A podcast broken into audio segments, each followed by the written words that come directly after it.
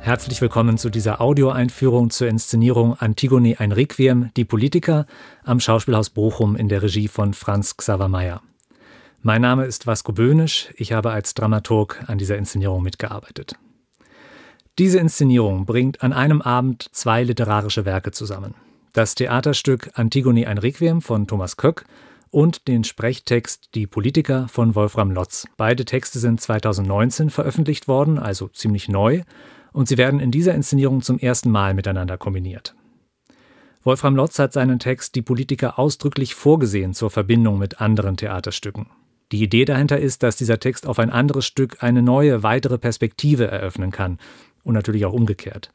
Wolfram Lotz hat uns dazu geschrieben, mein Text ist dafür gedacht, dass er mit einem anderen zusammengespielt wird.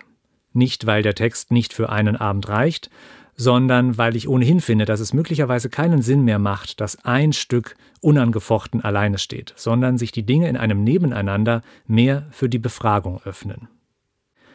Was wollen wir an diesem Abend befragen oder wen? Uns selbst, lautet die Antwort. Uns abgesicherte westliche Wohlstandsbürgerinnen, die wir an unseren westlichen Demokratien hocken und politische Mitverantwortung dafür tragen, was auf diesem Planeten passiert, mit der Umwelt und mit den Menschen.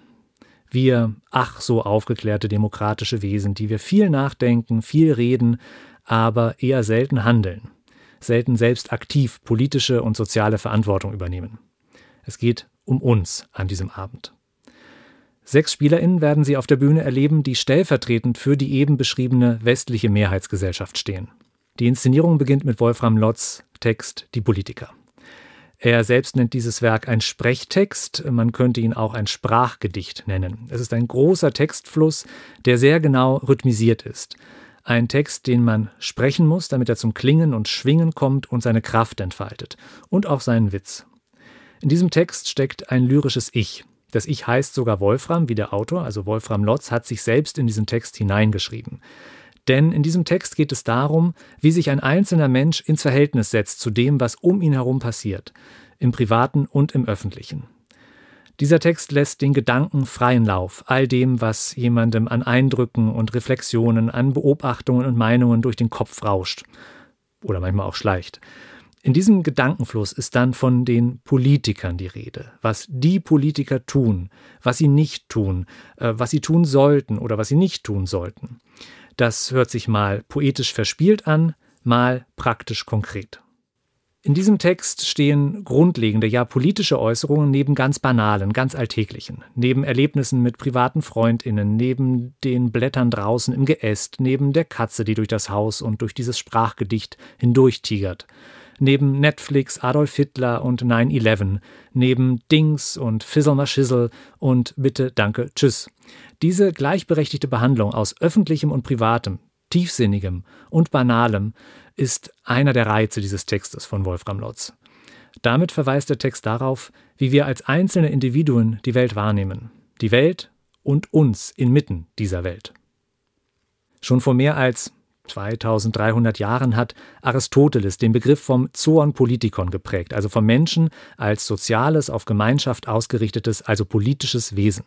In diesem Sinn ist letztlich alles, was auf das soziale Miteinander ausgerichtet ist, politisch. Ob wir uns um unsere Freundinnen, unsere Familie kümmern, unsere Nachbarinnen oder um Menschen, die wir nicht persönlich kennen, so wie es die Berufspolitikerinnen tun, beziehungsweise tun sollten, qua Beruf. Und so, wie wir alle es wahrscheinlich tun sollten. Und damit sind wir beim zweiten literarischen Werk dieses Abends, Antigone, ein Requiem von Thomas Köck. Thomas Köck nennt das Stück mit eigenen Worten eine Rekomposition. Rekomposition ist also ein Begriff, der eigentlich aus der Musik stammt, was damit korrespondiert, dass Thomas Köck auch sehr rhythmisch, sehr musikalisch schreibt. Er selbst sagt sogar, sein Schreiben sei wie das Schreiben von Songtexten. Diese Rekomposition ist demnach eine Neukomposition, ein Neuarrangement eines alten, weithin bekannten Mythos und Theaterstücks, nämlich Antigone von Sophokles. Ein Autor, der nochmal 150 Jahre älter als Aristoteles ist, den ich gerade kurz zitiert habe. Und aus diesem Stück von Sophokles leiht sich Thomas Köck die Figuren, den dramaturgischen Aufbau, die Konfliktlinien, auch bestimmte Sätze aus der Übersetzung von Hölderlin, aber er erzählt damit eine ins politische Heute verschobene Geschichte.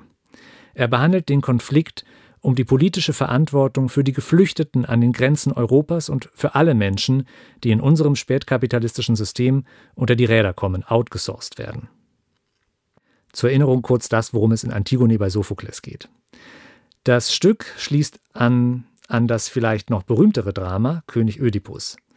Nach der Selbstblendung von Ödipus und dem Freitod seiner Frau Jukaste wird festgelegt, dass die Herrschaft über Theben abwechselnd von Ödipus Söhnen ausgeübt werden soll. Doch der Bruder, der zuerst an der Reihe ist, möchte die Macht nicht turnusgemäß abgeben. Also zieht der zweite Bruder, Polyneikes, im Krieg gegen seine Vaterstadt. Beide Männer töten sich gegenseitig und nun kommt deren Onkel Kreon an die Macht. Und er verfügt, dass der eine Bruder, der die Stadt verteidigte, ehrenvoll bestattet werden soll, während der Leichnam des anderen Bruders vor den Stadtmauern verrotten soll. Die Schwester Antigone findet dieses nicht richtig und begehrt gegen diesen Entschluss auf, weil sie ihn willkürlich findet. Sie bestattet ihren zum Staatsfeind erklärten Bruder. Und so entsteht ein Disput zwischen Antigone und Kreon darüber, was moralisch geboten und was gesetzlich richtig und im Sinne des Staates ist. Auch Antigones Schwester Ismene wird in den Streit hineingezogen, ebenso wie Kreons Ehefrau Eurydike und ihr gemeinsamer Sohn Haimon, der außerdem Antigones Verlobter ist. Und sie alle stellen sich mehr oder weniger auf Antigones Seite. Doch Kreon statuiert ein Exempel und lässt Antigone einsperren.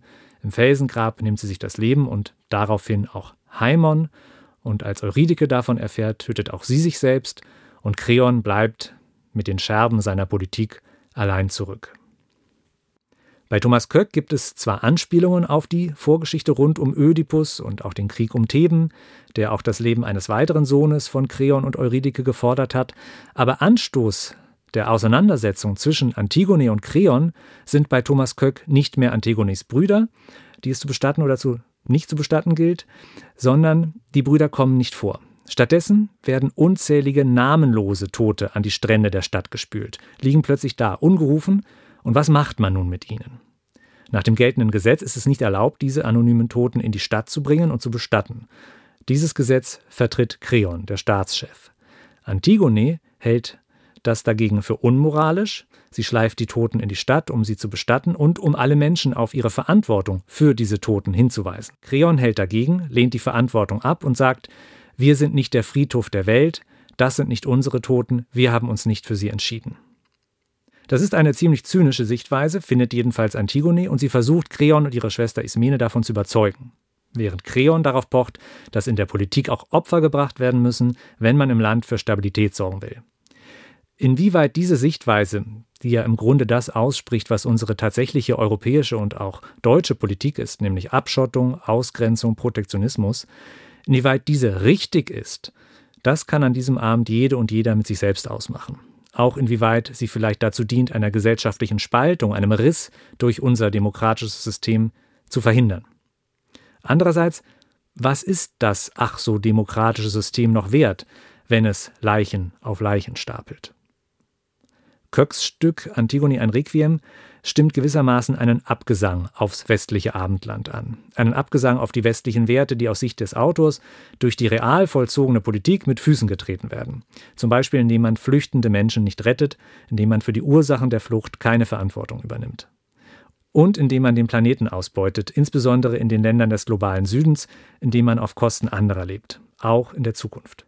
In Thomas Köcks Stück werden diese Positionen vom Personal der antiken Tragödie verhandelt. Nun stellen wir in dieser Inszenierung beide Theatertexte nebeneinander. Der Abend geht aus von der Beobachtung, wie wir als Individuen uns als politische Wesen verorten.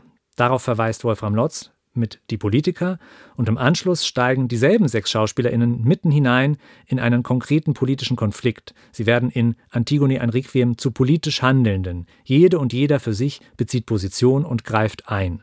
Sie geben gewissermaßen ein Beispiel, ein Rollenspiel, ein Durchspielen tatsächlicher politischer Verantwortung.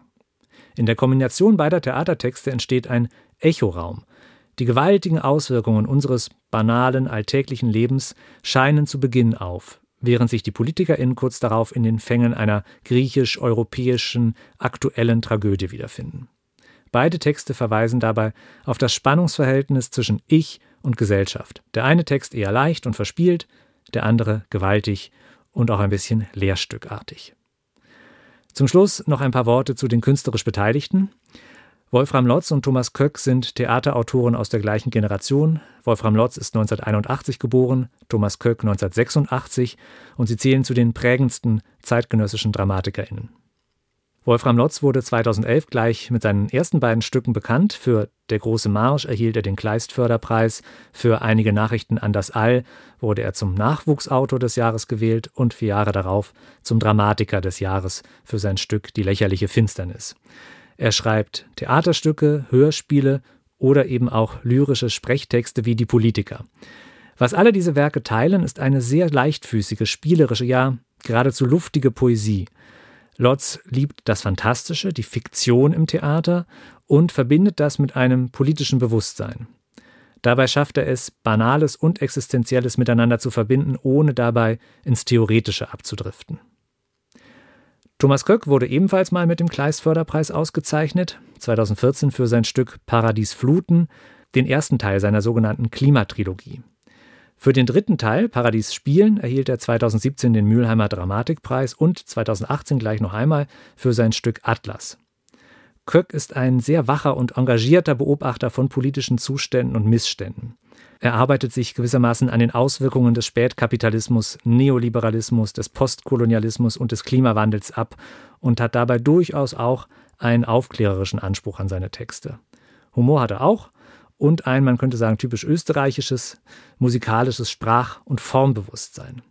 Und darin treffen sich beide Autoren mit dem Regisseur des Abends, Franz Xaver Meyer.